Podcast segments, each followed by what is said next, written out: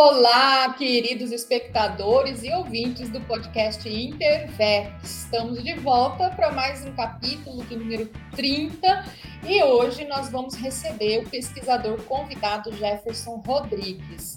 Antes de mais nada, eu gostaria de introduzir, né, fazer os avisos de sempre. Não se esqueça do DIRSIM, que vai acontecer na UEMP no mês de outubro. É, o site para inscrições já está disponível. Não perca a sua inscrição para que você possa expor seu trabalho científico e ter avaliação dos seus pares, dos seus colegas pesquisadores.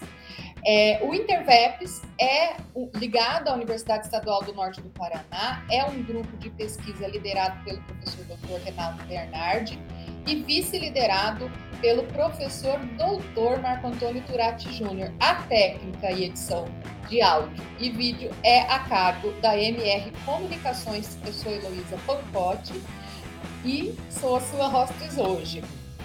É, nosso, nós vamos é, convidar o pesquisador Jefferson Rodrigues, seja muito bem-vindo, Jefferson, que vai falar com a gente sobre racismo ambiental. Então, é, sem mais delongas, muito boas-vindas ao nosso querido Jefferson. Olá, Heloísa, boa tarde. Uh, boa tarde, telespectadores. É uma honra estar aqui presente com vocês para a gente poder estar uh, adquirindo um pouco mais de conhecimento né, a respeito desse tema que por muito tempo foi invisibilizado, mas agora uh, vamos tratar esse tema aqui hoje. Pois é, é, falar de racismo ambiental é sempre, é, sempre muito, é sempre um tema de pesquisa muito relevante, né? Muito pesquisado, especialmente lá na UEMP, porque nós temos uma linha de pesquisa que fala de justiça e vulnerabilidades. Então, o racismo ambiental entra aí em conformidade com a linha de pesquisa dos programas de pós-graduação estrito senso que são mantidos pela instituição. Mas antes de mais nada, eu vou fazer um breve relato do currículo do nosso convidado Jefferson. Ele é mestrando em ciência jurídica é, pela, pela UEMP, né, Universidade Estadual do Norte do Paraná. Ele pesquisa direito e vulnerabilidades. Ele possui graduação pelo Unicesumar. Ele é pós-graduado em direito civil, processual civil, direito do trabalho pela Unicesumar também é, é pós-graduado em docência do ensino superior pelo Centro Universitário de Maringá, é membro e atual vice-presidente da Comissão de Igualdade Racial da OAB de Maringá, professor mediador de pós-graduação, também atua como advogado é, nas áreas civil, previdenciária e direito de família. Seja muito Bem-vindo, Jefferson. É um prazer para a gente tê-lo aqui é, em nosso podcast para gente, a gente discutir esses assuntos, né? E já iniciando, eu gostaria de trazer para de te fazer a pergunta, né, sobre a questão do racismo ambiental. O que é o racismo ambiental e como como vocês é, que realizaram a pesquisa e a exposição no encontro do Intervex, como vocês contextualizaram e problematizaram essa questão? Olá, uh, bom, vamos, uh, no primeiro momento, vou conceituar, né, uh, o racismo, o que é o racismo ambiental. Por ser um tema que não é muito debatido, acho que por muito tempo, né, como eu disse, foi invisibilizado. Uh, muitas pessoas ainda quando eu falo sobre o tema, né, acaba por, por ter um desconhecimento. Mas ele teve uma origem ali na década de 50, 60 nos Estados Unidos. Uh, e quem cunhou né, esse termo foi o norte afro-norte-americano, né, uh, Benjamin Franklin Jr. Ele foi ativista dos direitos civis nos Estados Unidos e também foi secretário de Martin Luther King Jr.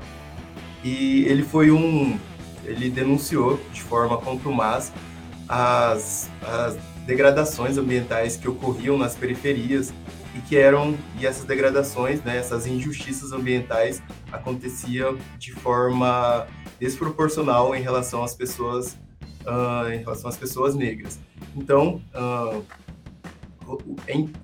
de uma forma resumida, né, o racismo ambiental ele é uma exclusão socioambiental das minorias étnicas e que acabam por muitas vezes sendo excluídas dos centros urbanos, né, e sendo alocadas para as periferias das, das cidades. E aí também, uh, ampliando mais esse termo de racismo ambiental, uh, a gente pode verificar a, a caracterização deles no, com a comunidade ribeirinhas, né, as comunidades ribeirinhas, quilombolas, uh, todas essas minorias étnicas que são afetadas de alguma forma por meio da degradação ambiental.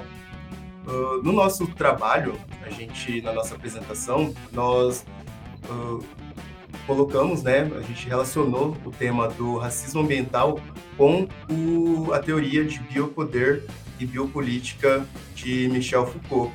Assim, fazendo essa, essa ligação, a gente, o uh, nosso grupo, uh, fez uma presunção de que o Estado, ele se valendo da sua força política, né, da sua seu poder soberano, ele tem o poder de determinar é, quem pode morrer ou quem pode viver uh, com seu poder soberano, né? E até também como uma forma de política, né? Uh, usando a vida como poder de decisão político e também até mesmo econômico. Então, eu só queria corrigir que, é, assim, gravar ao vivo, né, é, é difícil, né?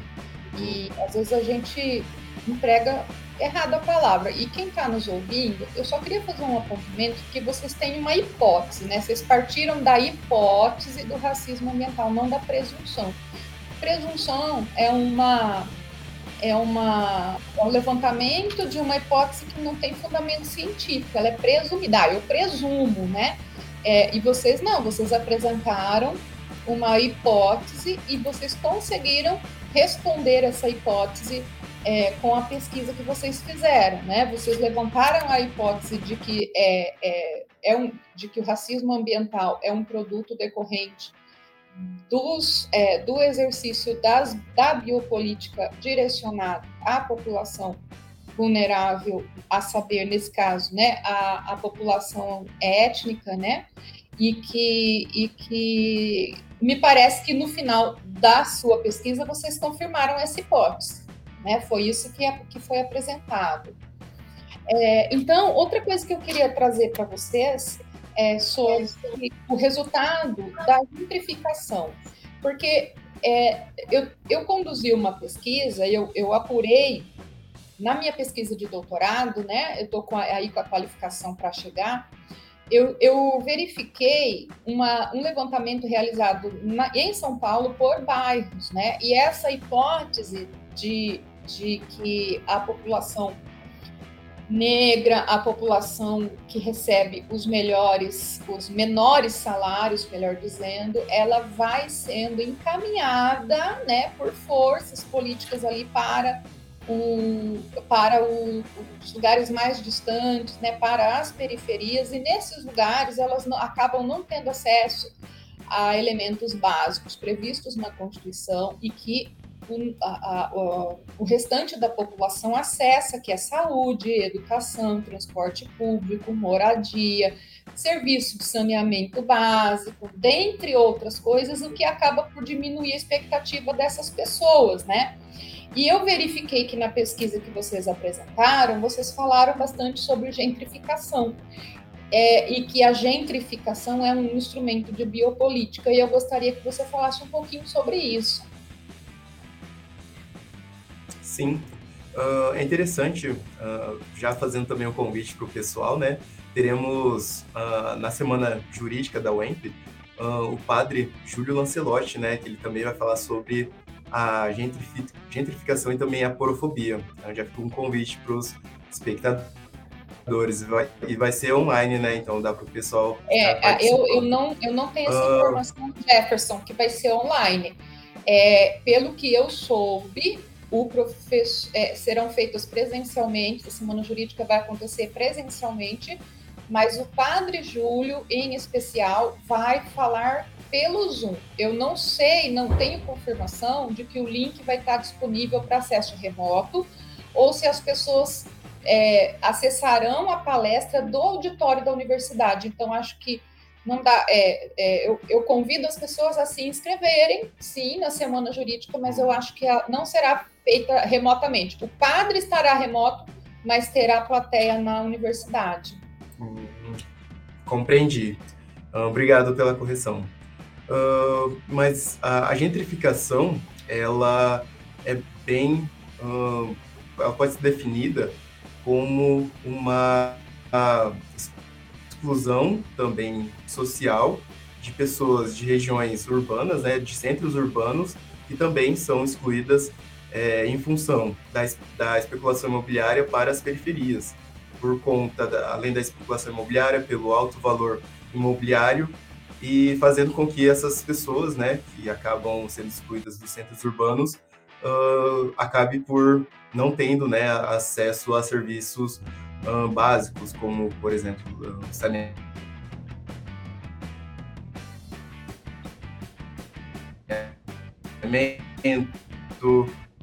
até mesmo a saúde, escola, gentrificação a, acaba produzindo. E também um outro conceito que está ao lado da gentrificação é a porofobia, né?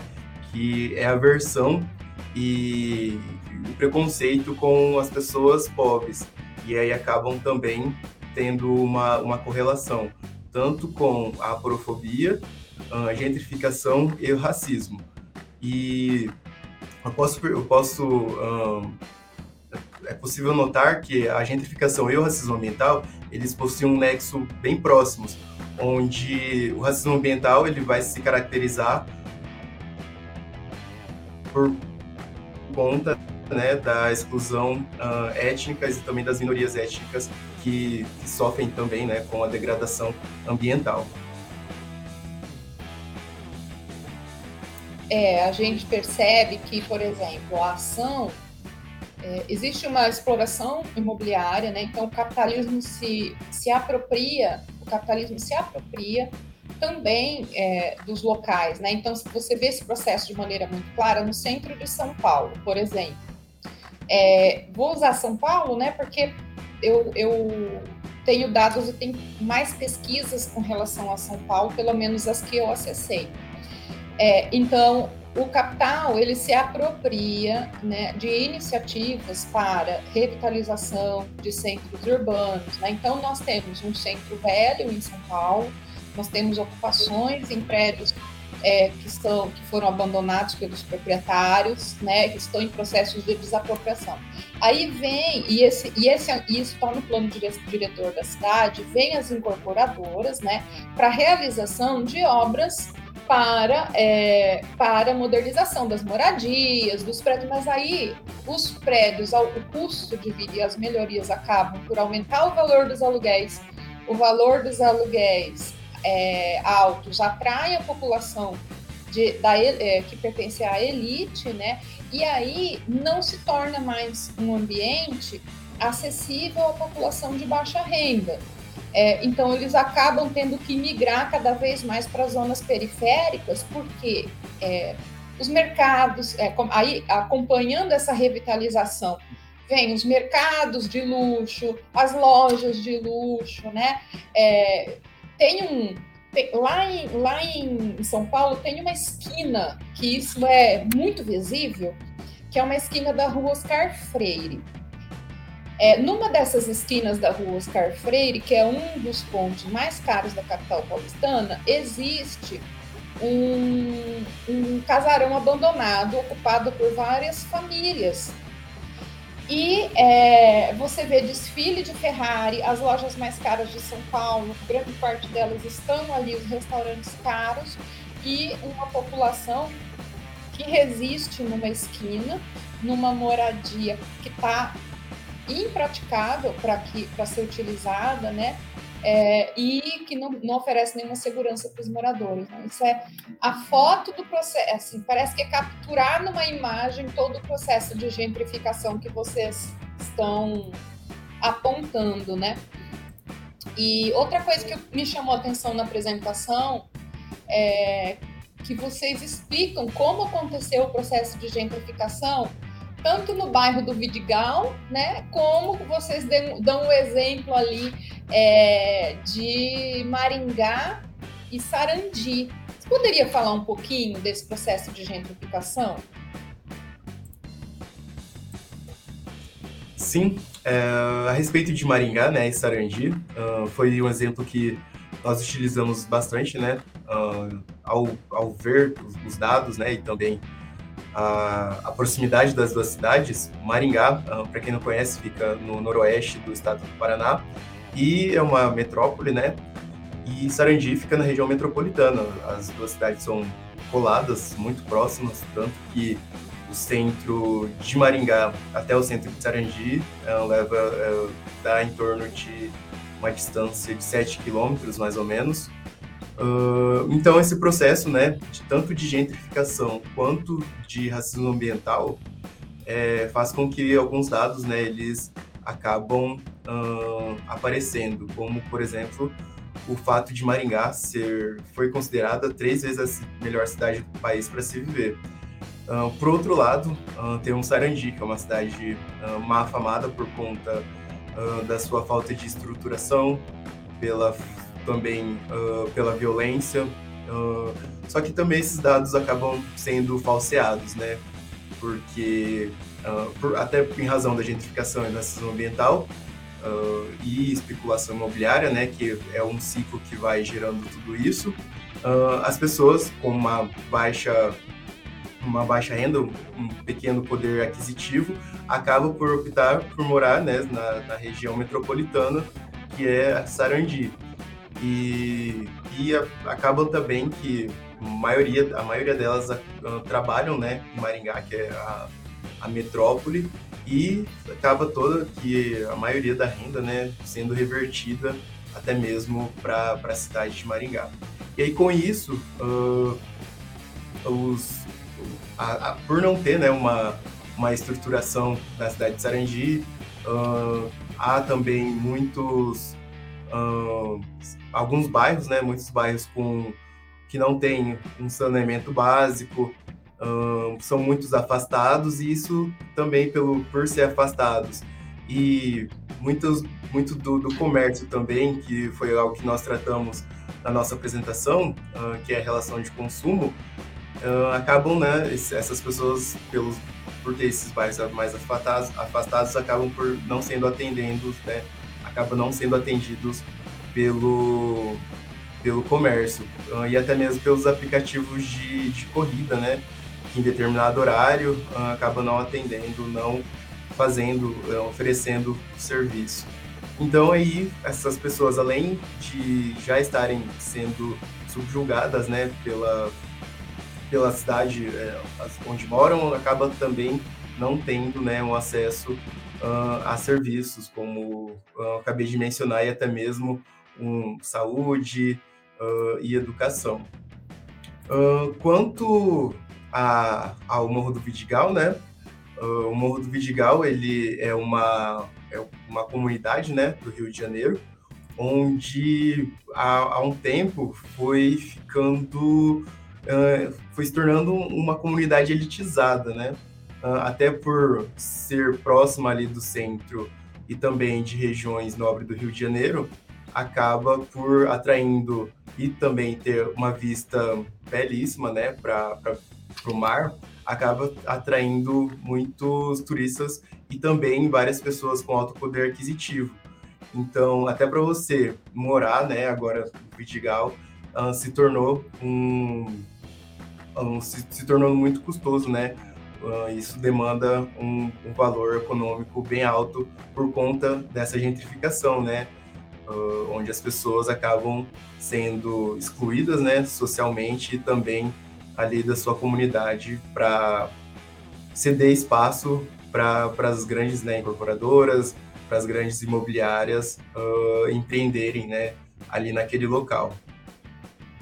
Vocês trouxeram uma definição de racismo ambiental que, para mim, ficou muito claro, que foi o que vocês trouxeram essa definição é, sobre a população quilombola, né? E nós tivemos a semana passada é, o assassinato de uma líder quilombola na Bahia, né, de maneira muito violenta, né, porque o, hoje os quilombolas eles lutam para se manter é, frente às pressões, né, do capitalismo, porque há interesse econômico na ocupação daquelas terras, né, para obtenção de lucro, para realização de empreendimentos, extração é, mineral, etc. Mas é, me parece que o racismo ambiental ficou muito claro na tragédia de Brumadinho, né? E eu gostaria que você falasse, é, discorresse sobre essas duas hipóteses de racismo ambiental, é, no caso de Mariana e Brumadinho e, e, e das populações quilombolas. Sim. Uh, no caso né, uh, das comunidades quilombolas, uh, há uma evidencia o racismo ambiental por conta né, dos espaços onde essas comunidades ela, onde elas ocupam, né, o espaço que elas ocupam onde elas vivem, porque em tese são espaços em que há uma grande concentração né, de minério e, e de ouro. Então, acaba por atrair vários mineradores e, em função de, dos, dos recursos né, que eles empregam para a extração desse minério, acabam por poluindo tanto uh, a terra né, como também a, a água. Então, essas comunidades quilombolas, elas não têm acesso à informação, uh, elas não sabem uh, onde é que o rio vai estar poluído, porque a água que elas uh, consomem são provenientes né, de um rio que, em tese, não era para estar poluído, e aí acaba por sendo contaminadas. É, por, se eu não me engano, é, é magnésio o, o componente químico que faz com que essas pessoas acabam sendo contaminadas, né? Então, elas não têm acesso e acaba também por uh, tendo uma grande uh, batalha, né, um, um entrave e conflitos constantes entre essas comunidades e também uh, os, os garimpeiros né, ilegais. E quanto Brumadinho, que pode, né, foi uma grande tragédia que aconteceu, tanto em Brumadinho quanto em Mariana, uh, 85, nós levantamos os dados e cerca de 85% das pessoas atingidas, é, tanto das pessoas que morreram né, com a tragédia, tanto uh, o, o, como resultado, né, atingindo ali as casas e tudo mais, como a saúde também, foram 85% né, das pessoas que atingiram de forma, que foram atingidas tanto de forma direta quanto indireta com a tragédia de, de Brumadinho. Uh, e isso acaba por afetar também, né, tendo como resultado a resultados jurídicos, né, e também principalmente uh, quanto à saúde dessas pessoas, porque muitos dos biomas acabaram que não sendo recuperados ou recuperados parcialmente e, e, é, e também afeta a produção, né, até agrícola e também a produção dessas famílias que se utilizavam, né, das, das terras para, para, para a sua produção. É interessante você falar isso, porque isso é, é a representação do efeito boomerang que o Rick Beck previu, né, quando ele elaborou a teoria é, da sociedade do risco, quando ele teorizou sobre a sociedade do risco, né? E só para corrigir aqui, eu vou trazer os dados, eu que estou com a apresentação de vocês aqui na minha frente, então fica mais fácil para eu passar os dados, né? Sim. É, Minas Gerais possui 54,6% da, é, da população composta por pessoas que não podem ser consideradas pessoas brancas, pessoas não brancas. É, 52,5% da população de Brumadinho é composta de pessoas não brancas. Contudo, 63,8% das pessoas que foram atingidas pelo rejeito da, da, do mar de lama, né, é, da, da Samarco, elas são pessoas não brancas. É, ou elas, é, o que, que, seriam aí pessoas não brancas? No escopo do gráfico que vocês apresentaram, são consideradas pessoas negras ou pessoas é, é, descendentes dos povos originários. Então, é a representação né, prática do, do racismo ambiental, porque essas pessoas residiam, essas, é, essa maioria de pessoas não brancas residiam nas zonas inseguras, nas zonas que seriam atingidas pelo, por um desastre ambiental caso ele ocorresse, né? E esse desastre ele vem do quê? Da apropriação, né? É, para o lucro, né? Da barragem, é, é, aliás, para a apropriação para fins de obtenção de lucro dos recursos ambientais daquela região na década de 70, né?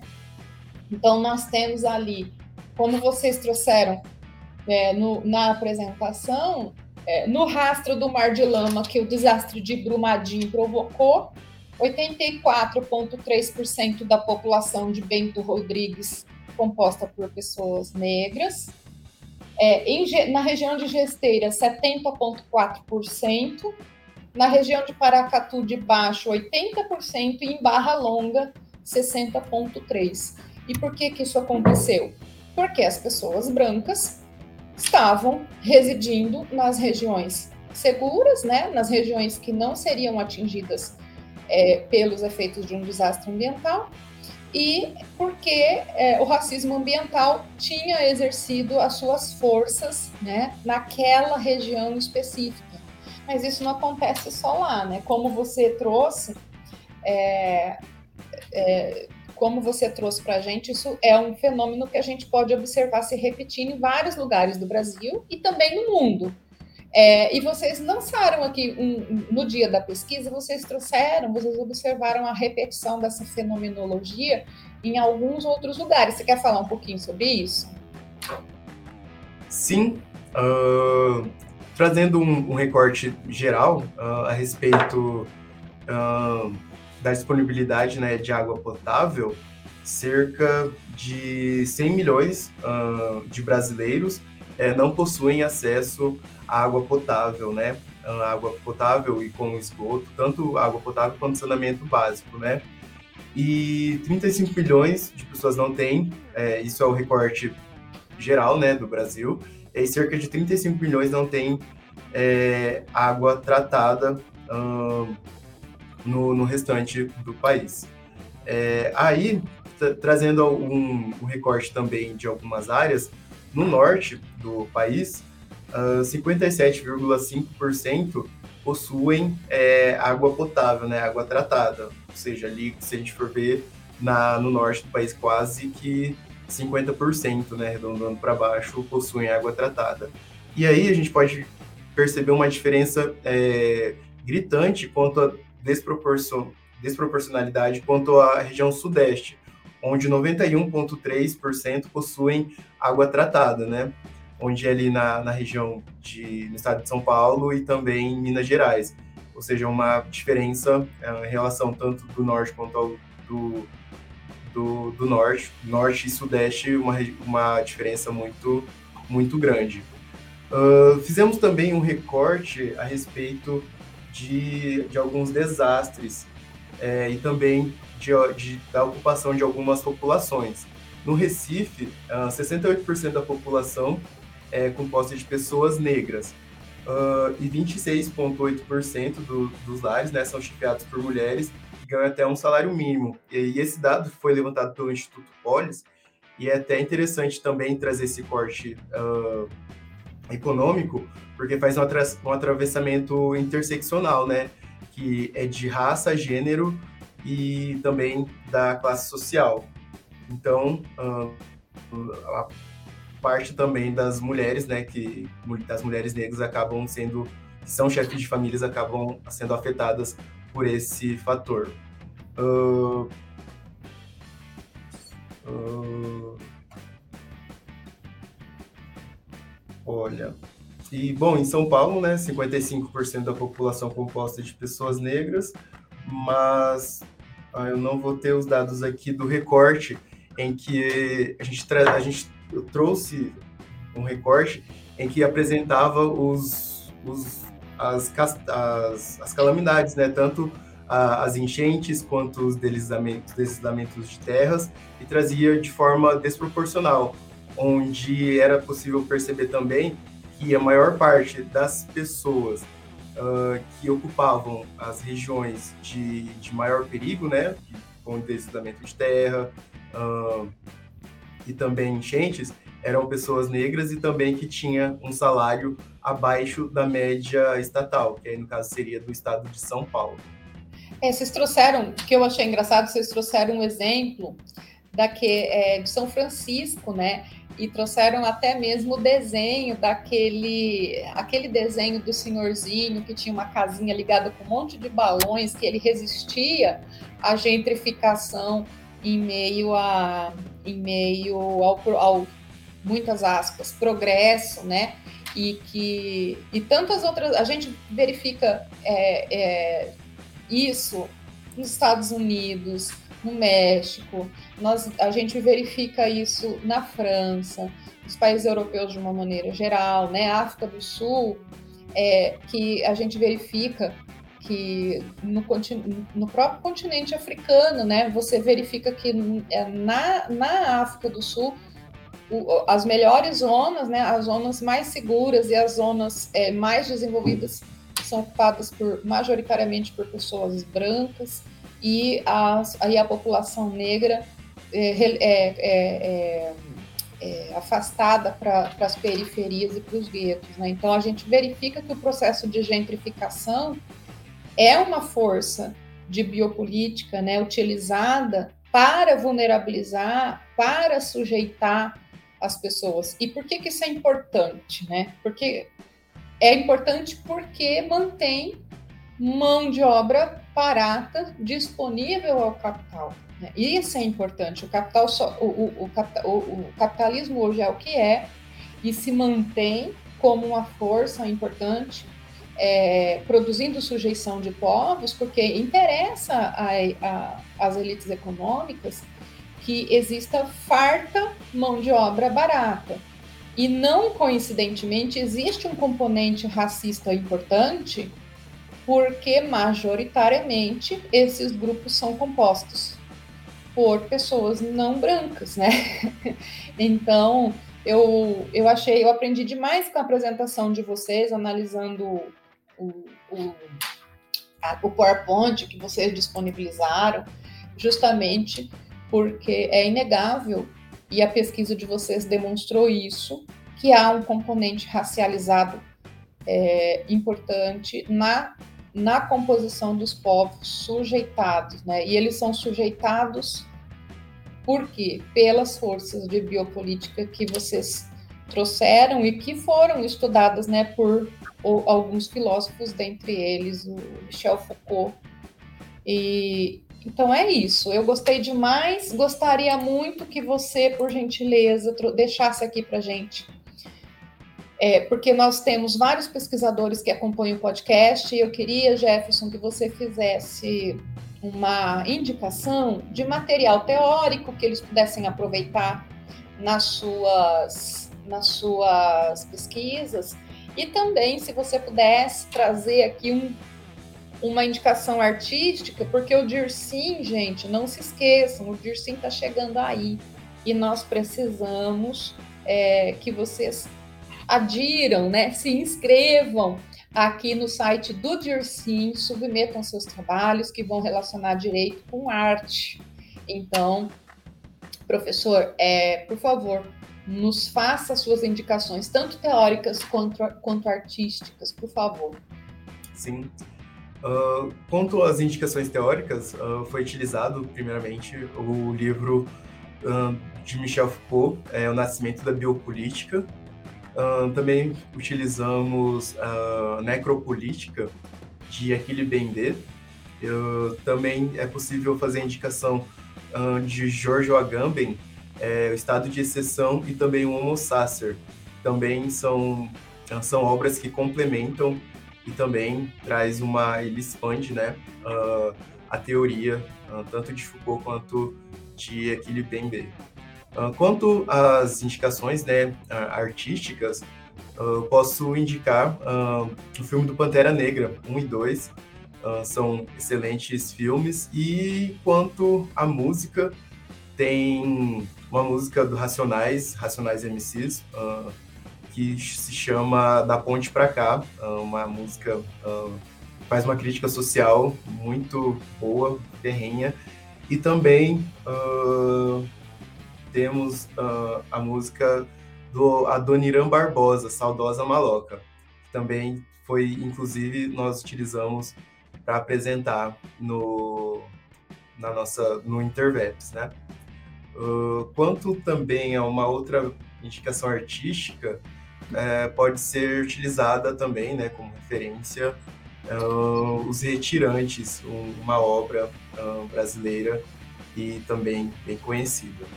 Já que você falou de Adoniran, eu vou deixar a minha dica, que é um filme disponível, um curta, gente. É um curta delicioso, disponível no YouTube é, com Paulo Miklos, que fala dá licença de eu contar, dá licença de eu contar, que traz é, as obras do Adoniran e que as obras do Adoniran sempre têm um componente social importante, né? Ela tem uma crítica social importante, todas elas, e está é, tá disponível no YouTube. Ela traz a saudosa maloca, né? Então ela, ela materializa a música, né? A representação artística da música está ali presente, dentre outras, e acho que o Dá Licença para eu contar é imperdível. Então, essas são as dicas. Eu vou agora. Quer dizer algumas palavras finais? Uh, bom, só agradecer né, é, o espaço, até para que pudesse, né, uh, também em nome do grupo uh, que apresentou, poder explanar e também trazer o, tanto o conceito como os vários exemplos né, e também dados do que é o racismo ambiental, até para não deixar esse tema invisibilizado, né, e também para que possa ser debatido cada, vez mais e para que possamos né, caminhar para uma justiça tanto social quanto ambiental também e tornar né, uma, uma sociedade mais justa e igualitária. É, é, e eu gostaria então de me despedir, mas antes eu quero deixar todos os recadinhos. Se você gostou desse vídeo ou desse áudio, se você gostou do nosso encontro, o Intervep se reúne com regularidade, às vezes duas vezes ao mês, às vezes uma vez ao mês, dependendo da, dos compromissos é, semestrais da universidade. Nesse, você pode, você que é pesquisador, o grupo tem se reunido, o grupo de pesquisa se reúne virtualmente. Isso significa que você consegue participar de qualquer lugar do Brasil. E se você deseja se iniciar na pesquisa científica, é, na área do direito, você pode procurar o arroba Interveps em qualquer rede social que vai ter um monitor de prontidão para te passar as regras de participação no grupo, assim como é, a pauta até o final do ano. E você vai poder se inscrever num dos grupos que vai apresentar os temas que serão tratados nas reuniões. Nós já teremos agora na próxima sexta, esse, esse podcast está sendo gravado no dia 21 do 8 Sexta próxima teremos uma reunião e se você quiser assistir às reuniões, é só entrar em contato é, por mensagem privada em qualquer rede social. É, esse podcast está disponível nas plataformas Spotify e YouTube. No YouTube você tem é, a possibilidade de ver as nossas figuras, né, Jefferson? E, é, e no, no no Spotify, você tem a vantagem de poder ouvir enquanto está andando de carro ou enquanto está fazendo seus compromissos da vida diária, tá bom? Agradeço. Lembrando que o Interveps é um grupo de pesquisa da Universidade Estadual do Norte do Paraná. Ele é liderado pelo professor Dr. Renato Bernardi, vice-liderado pelo Marco Antônio Turati Júnior eu apresento esse podcast, Luiz Helena Silva Pancotti, e a MR Comunicações faz a edição para que esse programa chegue até você. Não se esqueça que agora em outubro tem DIRSIM. Ele termina no dia 27, começa no dia 25 DIRSIM é o maior evento de Direito e Arte da Universidade Estadual do Norte do Paraná. Você pode participar de diversas maneiras, com pôsteres, com resumos e com artigos. As informações estão no site do DIRSIM e essa é uma oportunidade única de você apresentar um trabalho, construir um currículo, para que no futuro você possa também disputar uma vaga no mestrado ou no doutorado, tá bom? Fica aqui o meu abraço, o meu agradecimento para o Jefferson pela disponibilidade, pelo seu grupo, em razão da pesquisa que vocês puderam apresentar. Tenho certeza que muitos trabalhos serão realizados né, por causa da, é, das provocações da pesquisa de vocês. Fica aqui o meu abraço e até o próximo podcast.